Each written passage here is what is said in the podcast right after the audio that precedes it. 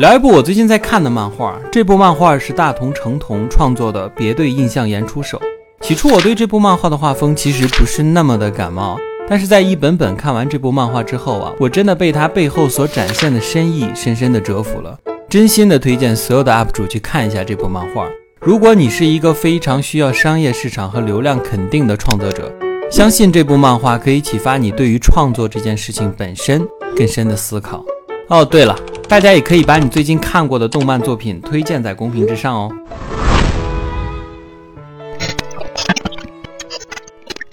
先说一下这部漫画的内容。首先看到这部漫画的标题，可能很多朋友都会觉得有些不明觉厉啊。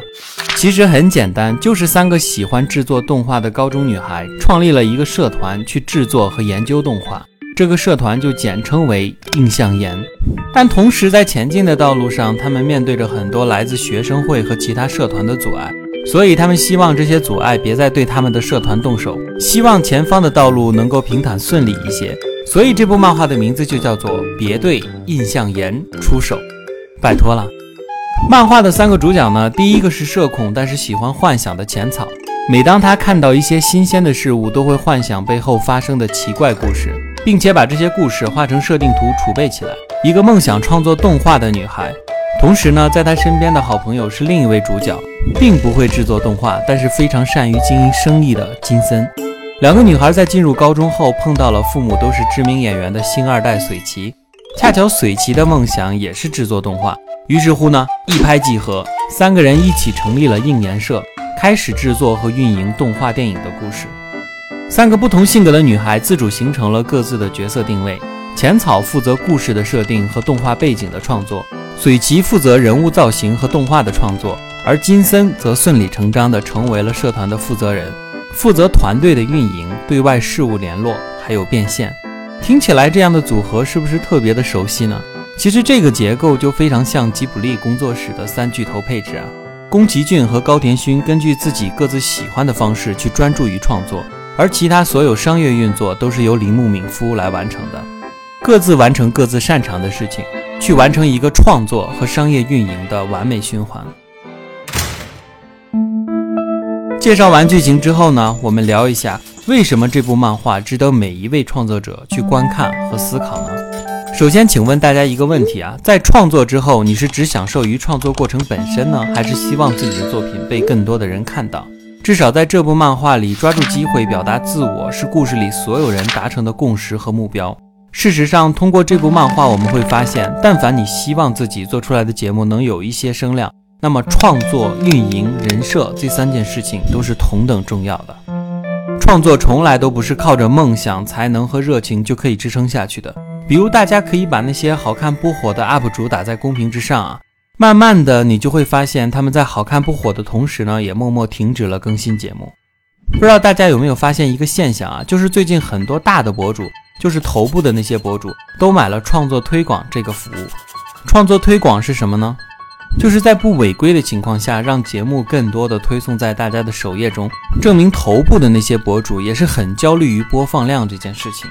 即使他们有着很成熟的制作团队。完美切合市场的运营和支撑完美人设的公关团队，就像这部漫画中三个主人公一样，他们有着天才的创作人才，有着完美营销能力的制作人，还有极具流量的明星创作人，但是仍然面临着各种阻碍，比如制作周期的紧张、设备和资金的紧张，烦恼永远都在，没有人能躲过这种焦虑。面对困境，这个团队能做的就只是把车开到山脚，自己去开拓那条道路。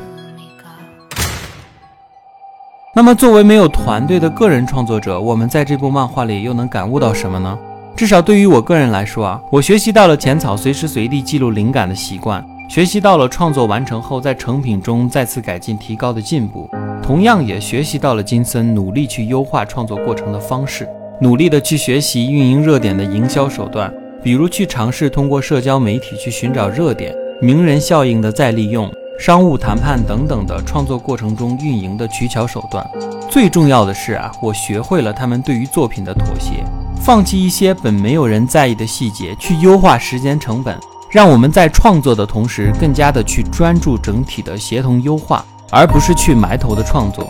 所以，无论动画、绘画、音乐，包括自媒体的创作，在如今这样一个商业化的时代，我们需要努力的去适应环境，转变身份，既需要创作的能力，也需要更多的协同技巧去推销自己。创作这条进阶之路，不仅体现在作品本身的完成度上，同时也体现在了作品之外互动的丰富性以及传播方式的多样性上。这样才能让我们从最初的手忙脚乱，到渐渐的可以去从容应对；从最初的东拼西凑，到后来的日趋完美。就像漫画中应年社的成员一样，我们也要以自己的实际行动去展现一个创作者不断奋斗的决心和勇气。在漫画中，他们漫长的创作道路才刚刚开始，想必后面还有很多的挑战等待着他们。期待他们能为我们带来更多多元、梦幻、有趣的幻想世界。在现实中呢，身为创作者的我们，前方的道路不如意十之八九，我们会哭，会笑，会失落，会遗忘。但最初的梦想永远不会离弃你。当你想起他的时候，他会带着满身的伤痕，微笑地出现在你的面前，提醒你曾经活过、梦过，然后微笑着对你说：“要不咱们再试一次，万一成功了呢？”好啦，这就是今天节目的全部内容了。我是一九五七，期待我们下次再见。